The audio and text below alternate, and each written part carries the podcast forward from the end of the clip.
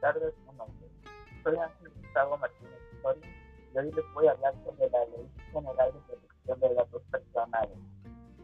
Este es un tratado que establece varias normas y obligaciones para que varias organizaciones y o empresas puedan usar nuestros, datos para diversas situaciones referidas, pero con ciertos límites para proteger los datos de las personas y así poder seguir preservando la privacidad.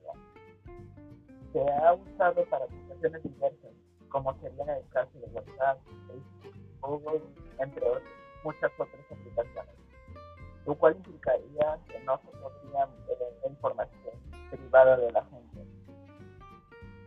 Muchas gracias por escuchar y espero que